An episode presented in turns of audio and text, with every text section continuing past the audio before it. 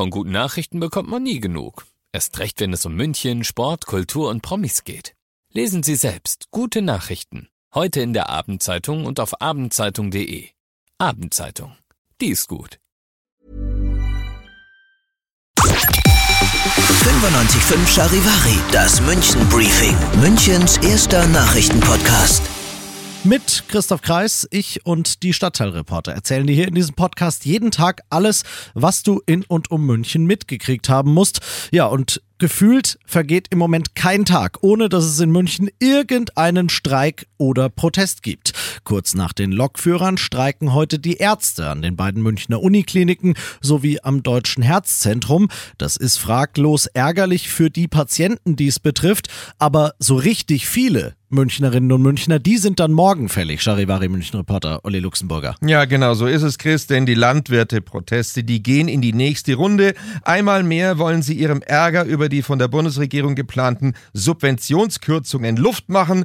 Und das werden ganz viele, nämlich wahrscheinlich Zehntausende Autofahrer merken. Denn auf allen Autobahnen in und um München wollen die Landwirte morgen Auffahrten mit ihren Traktoren blockieren. Allein im Landkreis München haben sie Versammlungen an 18 verschiedenen Stellen angemeldet. Lass mich raten, damit es sich so richtig lohnt mit einem Berufsverkehr. Ne? Exakt, richtig. Offiziell ab 8.30 Uhr geht der Spaß los, spätestens 9 Uhr. Da die Traktoren natürlich nicht so wahnsinnig schnell sind und vorher schon die Anfahrt machen müssen und dann Aufstellung an den Auffahrten beziehen, rechne ich aber schon vorher mit Behinderungen. Die Protestaktionen, die ziehen sich dann bis in den Nachmittag hinein. Ich würde mal sagen, 14, 15 Uhr wird erst Schluss sein. Und obwohl die Münchner Polizei diese Traktorenkolonnen natürlich wieder begleiten wird, sind Staus nach München rein morgen vorprogrammiert. Ja, Prostmahlzeit. Danke, Olli. Welche Autobahnauffahrten das sind, die die Landwirte da morgen früh bis Nachmittag verstopfen wollen, das liest du auf charivari.de. Am Stachus ist ein Mann mit einem Klappmesser schwer verletzt worden an einer, ja, sagen wir mal, unüblichen Stelle. Der 24-Jährige und sein Begleiter geraten in der Prielmeierstraße mit zwei Unbekannten in Streit. Plötzlich kriegt der Begleiter des Mannes Pfefferspray in die Augen gesprüht und der 24-Jährige selbst bekommt ein Klappmesser ins Hinterteil gestochen und zwar so tief, dass er ins Krankenhaus muss. Die Täter können flüchten. Die Polizei sucht jetzt natürlich nach ihnen und auch nach Zeugen. Mehr Infos gibt's auf charivari.de. Alle 15 deutschen Großstädte, über 500.000 Einwohner waren dabei und München landet auf einem sehr soliden dritten Platz. Der ADAC hat die Zufriedenheit der verschiedenen Verkehrsteilnehmer abgefragt und München bekommt ein insgesamt gutes, aber doch zweigeteiltes Mobilitätszeugnis. Denn die eine Fraktion, bestehend aus Fußgängern und Radfahrern, die verteilt relativ viele Sternchen. Breite, Anzahl, Zustand, Beleuchtung, Sicherheit, Barrierefreiheit der Geh- und Radwege finden die meisten echt gut. Die ÖPNV-Nutzer finden, sie könnten schon noch ein bisschen besser über Störungen und Verspätungen informiert werden, sind an und für sich aber auch zufrieden. Dagegen finden die Autofahrer und da vor allem die Pendler, dass es in München insbesondere in der Innenstadt einfach viel zu wenige Parkplätze gibt und dass die, die es gibt, viel zu teuer sind. Gemeinsam unzufrieden sind übrigens alle, egal ob sie mit dem Auto, dem Rad oder zu Fuß in München unterwegs sind, mit dem Verhalten von E-Scooter-Fahrern. Die erfreuen sich durch die Bank großer Unbeliebtheit, aber nochmal, bevor das jetzt in Meckerei ausartet hier, es bleibt in der Endabrechnung ein Platz 3 für München, nur in Dresden und Leipzig ist das Mobilitätsgesamtpaket noch besser.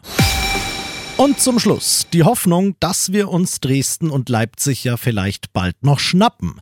Die Stadt München hat da nämlich was Neues für mehr Verkehrssicherheit aufgestellt und zwar in der Welfenstraße am Ostfriedhof. Wir haben hier Schilder aufgestellt, das heißt Anzeigen, Smiley-Tafeln mit einem Kindergesicht drauf, auf denen die Autofahrer, die vorbeifahren, angezeigt bekommen, ob sie zu schnell sind oder richtig in der Geschwindigkeit. Und dementsprechend kommt dann die genaue Geschwindigkeit und dann ein Danke oder die Aufforderung, langsamer zu fahren. Münchens Baureferentin Ebauer war das. Sogenannte Dialogdisplays. Die sollen jetzt überall in München kommen und auf sanfte Art und Weise verkehrserzieherisch wirken, ergänzt Mobilitätsreferent Dunkel. Wir wollen es ja bewusst niederschwellig machen. Es wird nicht geblitzt, das heißt, es wird nicht geahndet, äh, ein Fehlverhalten, aber es ist der Hinweis, direktes Feedback, ich verhalte mich korrekt oder eben auch mit dem erhobenen Zeigefinger eines Kindes kommt es sehr gut an, das direkte Feedback, oh, ich bin einen Tick zu, zu schnell, äh, ich gehe mal wieder vom Gas. Äh, da haben wir gute Erfahrungen mitgemacht und von dem her kommt das hier auch so zur Anwendung. Blitzen muss ja auch gar nicht sein. Einfach im Auto ab und an mal dran denken, wen man da eigentlich schützt, wenn man nicht rast. Das reicht ja oft schon. Ich bin Christoph Kreis. Wir hören uns mit den wichtigsten München-Themen morgen wieder.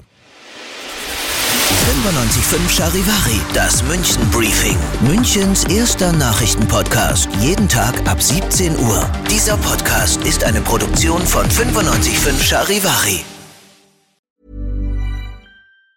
Mom deserves the best, and there's no better place to shop for Mother's Day than Whole Foods Market. They're your destination for unbeatable savings, from premium gifts to show-stopping flowers and irresistible desserts. Start by saving 33% with Prime on all body care and candles. Then get a 15-stem bunch of tulips for just $9.99 each with Prime. Round out Mom's menu with festive rosé, irresistible berry chantilly cake, and more special treats. Come celebrate Mother's Day at Whole Foods Market.